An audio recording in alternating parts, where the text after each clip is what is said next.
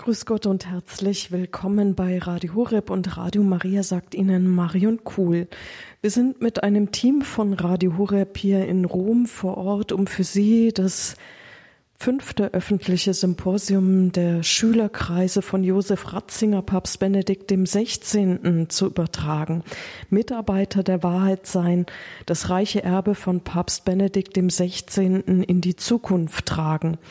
Rund um dieses Symposium herum haben wir die Möglichkeit, mit Schülern ins Gespräch zu kommen. Und ich freue mich, dass auch hier Abt Dr. Maximilian Heim vom Stift Heiligenkreuz bei Wien ist. Er hat seine Doktorarbeit über die Ekklesiologie, das heißt über die Lehre der Kirche bei Josef Kardinal Ratzinger geschrieben. Abt Maximilian Heim lehrte seit 2003 an bis zu seiner Wahl zum Abt vom Heiligen Kreuz im Jahr 2011 Fundamentaltheologie an der ordenseigenen Hochschule. Er gehört zum neuen Schülerkreis Josef Ratzinger, Papst Benedikt dem 16. und hat 2011 den Ratzinger Preis verliehen bekommen. Grüß Gott, Abt Maximilian. Es freut mich sehr, liebe Frau Kuhl, dass wir uns hier in Rom wieder treffen. Wir kennen uns ja von äh, Sendungen bei Radio Horeb. Ja, ich habe meine Dissertation über die Ekklesiologie, über die Lehre der Kirche bei Ratzinger geschrieben und zwar äh, im Vergleich zu Lumen Gentium, also zu einem ganz wichtigen Text des Zweiten Vatikanums, nämlich der Kirchenkonstitution. Und mir war es immer wichtig, inwieweit hängen wirklich seine Texte, seine Theologie zusammen mit der vom Konzil und inwieweit vielleicht sogar hängt auch äh, eben sein Einfluss auf das Konzil äh, von seinen theologischen Arbeiten mit ab. Warum haben Sie dieses Thema denn ausgesucht? War das Ihre Idee oder hat Ihr Professor gesagt, das wäre mal ein Thema, was wir behandeln müssen oder wie kam das zustande? Ja, ich bin vielleicht noch ein äh, so ein spät 68er und irgendwie ging mir das immer am Wecker, dass man meinte, äh, Ratzinger äh, hätte hier irgendwie einen biografischen Knick und er würde äh, im Konzil ganz anders reden, während des Konzils als Berater, als eben nachher dann als Kardinal und später auch als Papst. Und deshalb äh, habe ich mich intensiv sowohl mit den Texten äh, des Konzils wie auch intensiv mit äh, seiner Theologie und mit seinen Texten beschäftigt. Und äh, ich hatte damals das Glück, dass ich eigentlich eine gute Vorbereitung bekommen habe in, in Bochum an der Ruhr-Universität durch den jetzt jüngst verstorbenen äh, Professor ähm, Hermann Josef Pottmeier, der mich eigentlich auf den Geschmack gebracht hat und eigentlich die Konzilsrezeption äh, in den Mittelpunkt stellte. Aber diese Arbeit konnte ich dort leider nicht vollenden, weil ich zum Novizenmeister ernannt wurde und musste dann zurück nach Österreich. Und ähm, äh, ich musste dann einfach einen Neustart hinlegen, einige Jahre später. Und das habe ich dann bei Professor Körner in Graz gemacht. Diese Dissertation erschien auch 2004 im Buchhandel, die zweite Auflage im Frühjahr 2005 mit einem Vorwort von Kardinal Ratzinger beziehungsweise schon von Papst Benedikt kurz nach seiner Wahl. Wie kam es, dass er sogar ein Vorwort dazu geschrieben hat? Haben Sie ihn gefragt? Ja, es war vielleicht ein Verbot zunächst, weil nämlich mein Professor auch ganz zu Recht äh, mir gesagt hat, bitte kein Vorwort bei der ersten äh, Auflage und wir konnten gar nicht vermuten, dass es eine zweite Auflage gegeben hätte. Jetzt gibt es bereits auch schon eine dritte es war so, dass ähm, er halt die Angst hatte, dass man dann meint, das sei nicht wissenschaftlich oder das sei nicht kritisch geschrieben, sondern mehr eine Freundschaftsgabe. Und das war es wirklich nicht. Ich habe mit Ratzinger eigentlich erst intensiven Kontakt aufgenommen, als alle Prüfungen, äh, mein Rigorosum und alles vorbei war und auch die Arbeit angenommen und bewertet war. Und dann bin ich erst mit äh, der noch nicht gedruckten Fassung, ich weiß noch genau, ganz genau, am 1. März 2003 äh, zu ihm in die Glaubenskongregation gegangen, zusammen mit meinem Abt Gregor, äh, worüber ich mich sehr gefreut habe, dass ich nicht alleine war. Und dann konnten Sie ihm die geben und haben Sie ein Echo dann bekommen? Ja, also es war so, dass ich ähm, ähm, dann kein Vorwort erbeten habe, sondern erst als äh, die Arbeit innerhalb von einem halben Jahr, die gedruckte, vergriffen war, noch lang bevor er die Papstwahl Wahl gewesen ist. Und dann hat aber mein Professor gesagt, ja, da müssen aber noch manche äh, Fehler in der ersten Auflage ausgebessert werden. Aber ich habe mir dann gedacht, gut, das mache ich und habe dann äh, eben nach Rom geschrieben. Und dann war es so, dass Johannes Paul II. damals schon schlecht zurecht war und dann äh, Ratzinger zunächst einmal gesagt hat, äh, es geht mit einem Vorwort und dann hat er es abgelehnt. Und dann habe ich noch einmal einen Vorstoß gemacht und äh, habe dann ihm geschrieben, vielleicht ist auch meine E-Mail verloren gegangen. Und dann hat er mir ähm, einen Brief und auch ein Vorwort geschrieben, was mich sehr berührt hat, weil ich gemerkt habe, dass er wirklich die Arbeit von A bis Z gelesen hat. Was hat er da so drin geschrieben? Äh, können Sie noch so was sagen, was Sie da besonders so berührt hat oder was er gesagt ja. hat? Äh, was mich sehr berührt hat, war vor allem auch das, dass er gesagt hat, die Kirche wird immer wieder neu aus dem eucharistischen Herzen Jesu geboren. Äh, das war für mich ein ganz wichtiger Satz.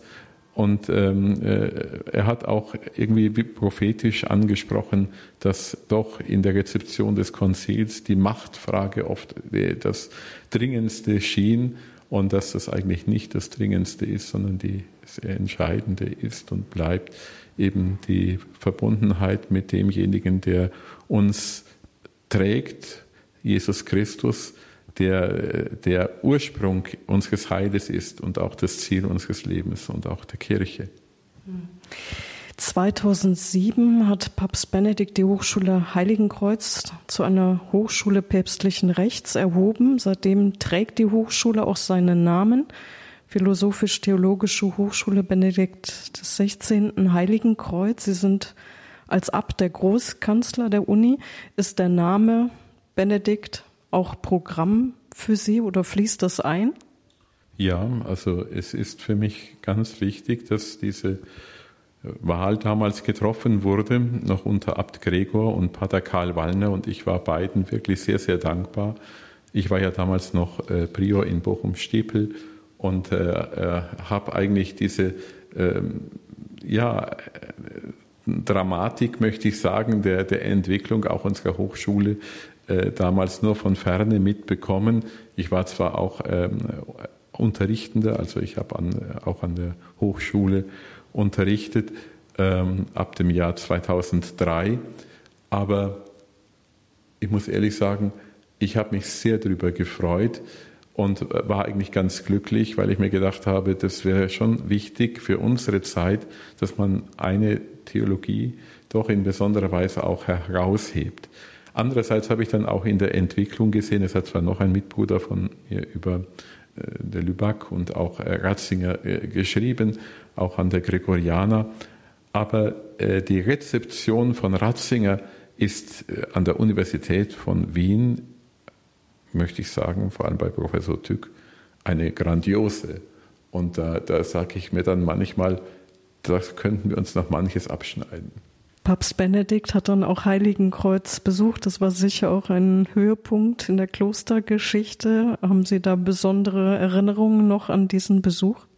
Ja, es war der 9. September 2007. Es war ein Tag, der für uns äh, ja so wichtig war, dass Abt Gregor gesagt hat, das ist nicht nur ein Jahrhundertereignis, sondern für uns irgendwie auch ein Jahrtausendereignis und er hat alles dafür getan, dass wirklich auch das Stift damals äh, ja sehr gut auch nach außen hin wirken konnte. Es war wunderbar, wie er gekommen ist. Manche haben, äh, Medien haben gesagt, es sei der heimliche Höhepunkt gewesen vom damaligen Papstbesuch in Österreich, der ja eigentlich vor allem Maria Zell gegolten hat. Aber es war der persönliche Wunsch von äh, Benedikt XVI. Nach Heiligenkreuz zu kommen. Und warum? weil er eben hier doch unsere Hochschule und vor allem auch das Kloster eben seit Jahren beobachtete und auch einen, den positiven Trend, dass wir eben dem Lehramt treu bleiben, dass wir Berufungen haben, dass wirklich viele junge Menschen kommen, obwohl wir ein uraltes Kloster sind, das schon fast 900 Jahre alt ist, aber dennoch ein junges Gesicht hat. Ein Kollege hat so nett gesagt, als er die Videos gesehen hat, man hatte den Eindruck, Papst Benedikt fühlt sich zu Hause. Und wir haben uns äh, bei ihm gefühlt wie bei einem Vater, nicht? Ich meine, Das war überhaupt nichts Fremdes und nichts Gekünsteltes. Es war schön, es war sicher auch für ihn etwas Wunderbares, auch selbst das Wetter hat mitgemacht. Nicht? Es war ja damals so, dass äh, der Papstbesuch etwas verregnet war, aber in Heiligenkreuz kam damals wirklich die Sonne durch.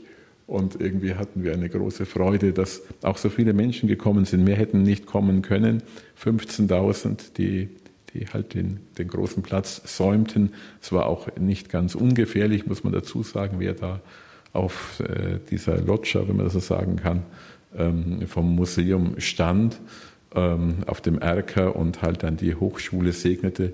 Er hätte nicht durch die Menschenmassen durchgehen können, das wäre nicht möglich gewesen. Und seine Worte eben in äh, Heiligen Kreuz waren, wie es der damalige Altbischof von Essen formulierte, Hubert Luther, eigentlich ein persönlicher Freund von Josef Ratzinger, der ihn eben schon seit der Konzilszeit kannte, seit seinem, seiner äh, Tätigkeit bei Frings und so weiter. Äh, er hat gesagt, diese Worte, die uns Ratzinger mitgegeben hat, die müsst ihr in goldene Lettern gießen. Das haben wir nicht gemacht, nicht in goldene Lettern, aber wir haben, als wir die Hochschule dann renovierten, haben wir tatsächlich eben einen Ausschnitt seiner Rede äh, im Eingangsbereich für alle sichtbar gemacht. Welchen Ausschnitt? Der bezogen war auf die Hochschule selber. Er hat ja zunächst einmal über das Gebet gesprochen und äh, eben hat äh, über das Mönchsein gesprochen, dass das wirklich die allererste Aufgabe ist, das Opus Dei, dem eben nichts vorzuziehen ist. Äh, und das ist das Gebet, die Liturgie? Ja. Also das Werk Gottes, das Gott gleichsam selber an uns wirkt, auch indem wir beten, ist er ja derjenige, der uns formt und der uns mit ihm verbindet. Und äh, dann hat äh, er eben auch über das Ora et labora et lege gesprochen, also bete, arbeite und lies und hat es dann eben in Zusammenhang gebracht mit äh, der Hochschule auch, die eben äh, fides et ratio, das heißt Glaube und Verstand miteinander zusammenbringen. Und mir, für mich war es auch dann sehr bewegend, äh, am allerletzten Tag seiner, seiner Amtszeit war es ihm ein Herzensanliegen. Also wir haben das selber nicht betrieben.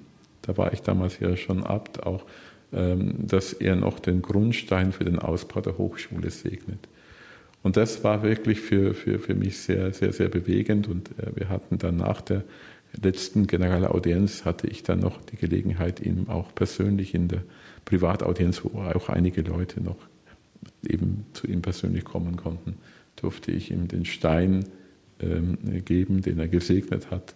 Und das war natürlich schon ein Abschied, der einem sehr nahe ging. Wann war das? Das war im Jahr 2013, am letzten Tag seiner Amtszeit. Ich glaube, es war der 28. Februar oder so. Ah, die letzte Generalaudienz. Ah, okay. Die letzte Generalaudienz. Ja. ja das, wie war das für Sie überhaupt? Diese, also ich war auch in Rom. Für mich ja, war es ganz, also ganz der Pater Karl und auch der, der Pater Anton äh, Lesser, der ja damals äh, Regens bei uns im, im Priesterseminar gewesen ist, die sind mitgegangen. Ich war ganz dankbar, da musste ich den Stein nicht alleine schleppen. Aber dann, ähm, äh, dann waren wir nebeneinander, auch im, im, bei der Generalaudienz ziemlich vorne auch. Und, äh, und dann bei der Privataudienz, aber durften die nicht mit. Das war für mich ein bisschen traurig, weil ich eben mir gedacht habe, der Pater Karl vor allem nicht. Und äh, ja, der hat so viel geleistet für unsere Hochschule, wofür wir ihm wirklich unheimlich dankbar sind. Er war ja jahrelang auch der Rektor der Hochschule. Also ungefähr 20 Jahre, glaube ich nicht. Und jetzt wirkt er ja segensreich bei Missio Österreich. Und das ist wirklich auch ja, eine, eine Mission. Er ist eben wirklich Professor, aber auch Zeuge Jesu Christi. Mhm. Sie haben 2011 den Ratzinger Preis verliehen bekommen durch Papst Benedikt, ein Preis, der zum ersten Mal vergeben wurde und auf die Doktorarbeit bezogen war. Das heißt, er hatte das schon gelesen, auch alles. Sie waren schon zum Abt geweiht. Gab es denn auch bei diesem Treffen keine Möglichkeit, privat zu sprechen? Ich war noch nicht zum Abt geweiht. Nein, ich wurde angerufen während meiner äh, wenn man das so sagen kann, Weihe-Exerzitien für die Abtweihe. Und dann habe ich wirklich gedacht, also ich bin überhaupt nicht würdig, Ich bin äh, jetzt auch nicht mehr einer, der unterrichtet. Also ich habe mich nicht als Professor gefühlt und habe gedacht, wie soll ich dem nachkommen können? Das war für mich wirklich eine, wirklich eine riesige Herausforderung. Und dann äh, habe ich mit Pater Stefan Horn dann auch gesprochen und äh, er ist ja wirklich ein, ein wunderbarer Lehrer, der eigentlich seinem Meister, möchte ich sagen, sehr nahe kommt, äh, gerade auch in der Demut. Und er hat mich dann auch ermuntert und äh, ich war eigentlich ja aufgeregt natürlich. Ich kann auch kein Italienisch, also das äh, war für mich auch ein bisschen schwierig. Dann habe ich gedacht, was mache ich jetzt nicht, wenn ich dort und ich sollte noch eine Ansprache ja auch erhalten. Dann habe ich gedacht, äh, vom Papst Benedikt auf Englisch zu reden ist irgendwie komisch, weil er mag ja Englisch auch nicht so gerne. Und in Rom, was weiß ich, Französisch zu sprechen, das ist vielleicht auch nicht gerade gehörig. Und dann habe ich halt den ersten Teil meiner Ansprache auf Latein gehalten, was für mich auch aufregend war, und dann den zweiten äh, Teil dann auf Deutsch. Aber es war, er hat mich so irgendwie, wie er es auch immer macht, er hat einen die Angst genommen. Er war wirklich eben einer, der, der, der äh, in all der Feierlichkeit einem irgendwie Geborgenheit vermittelt hat. Ein geistlicher Vater? Ein wirklich ein großer geistlicher Vater, ja. Konnten Sie da auch mal mit ihm selber reden oder ist das in so einen Akten gar nicht vorgesehen?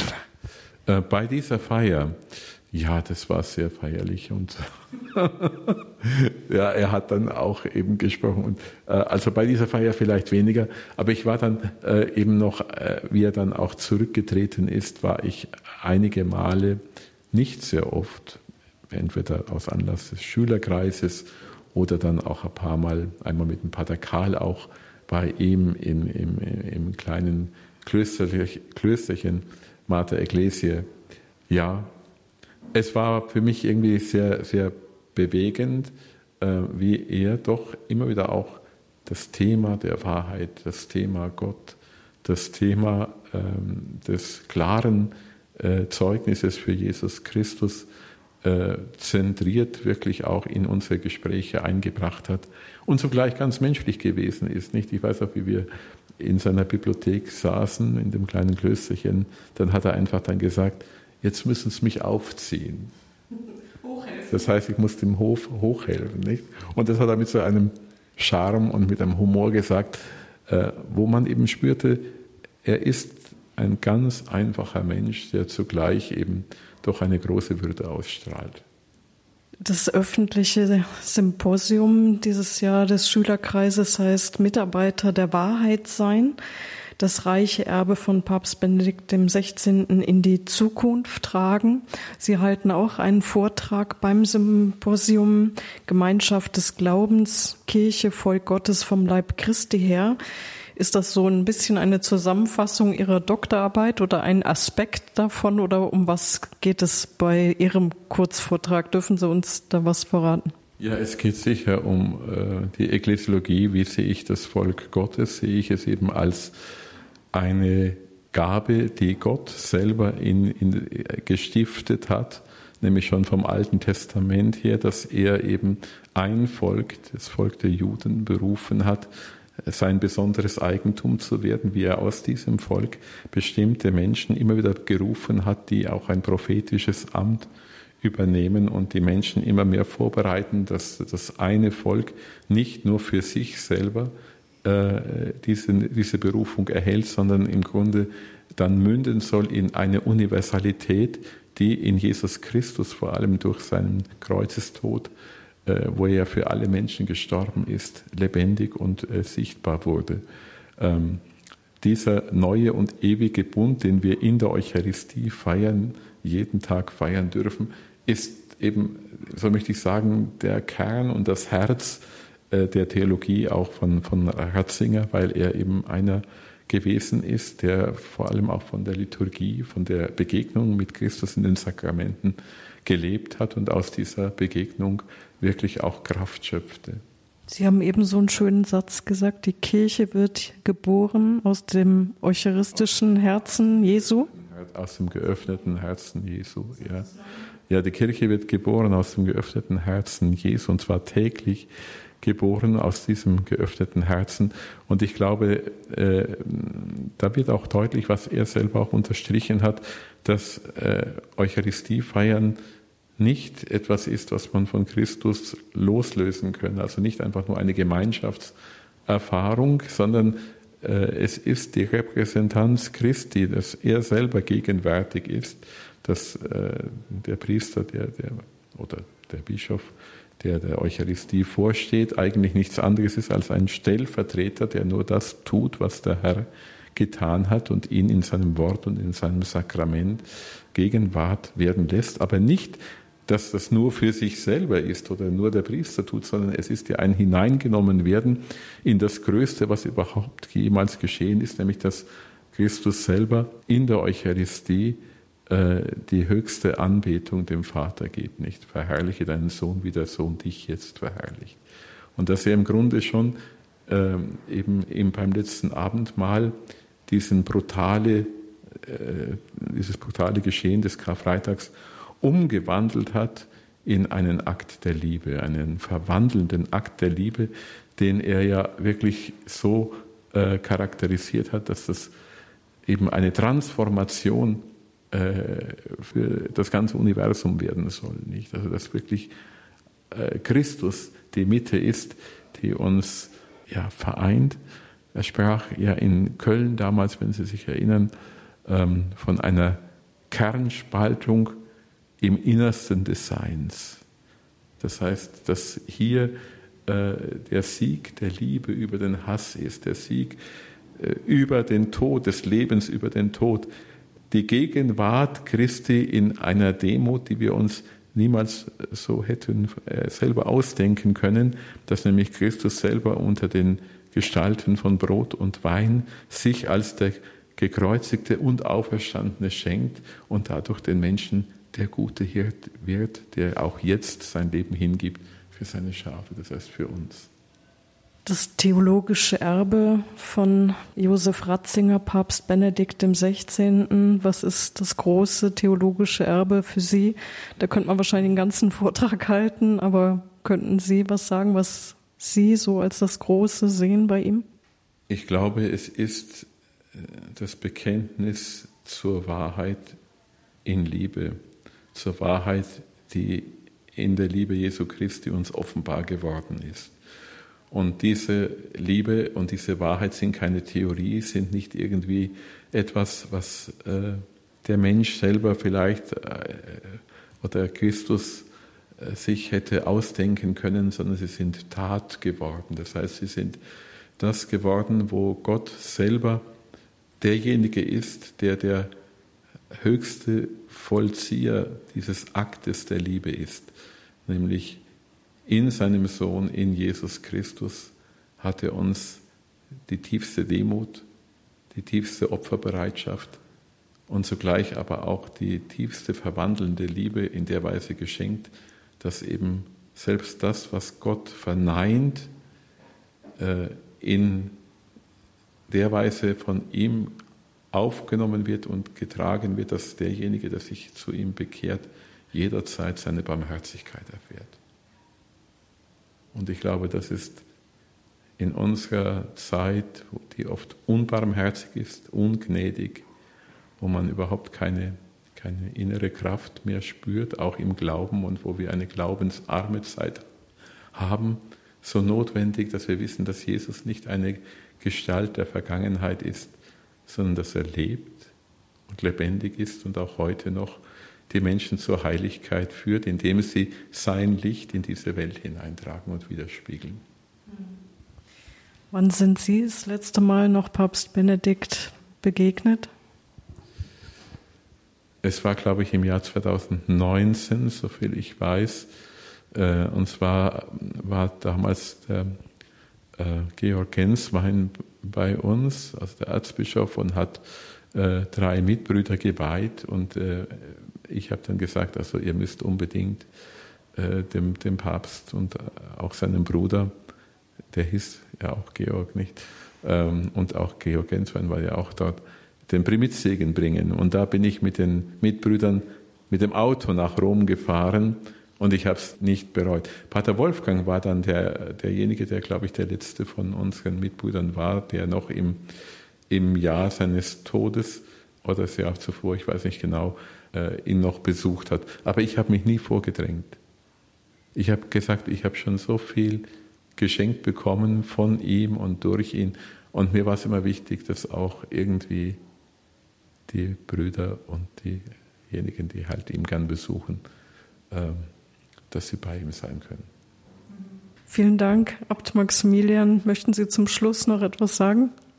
Ja, ich freue mich über dieses Symposium hier. Ich freue mich über Radio Horeb und ich freue mich über diese positiven Zeichen, die gerade auch doch die Medienarbeit gebracht hat.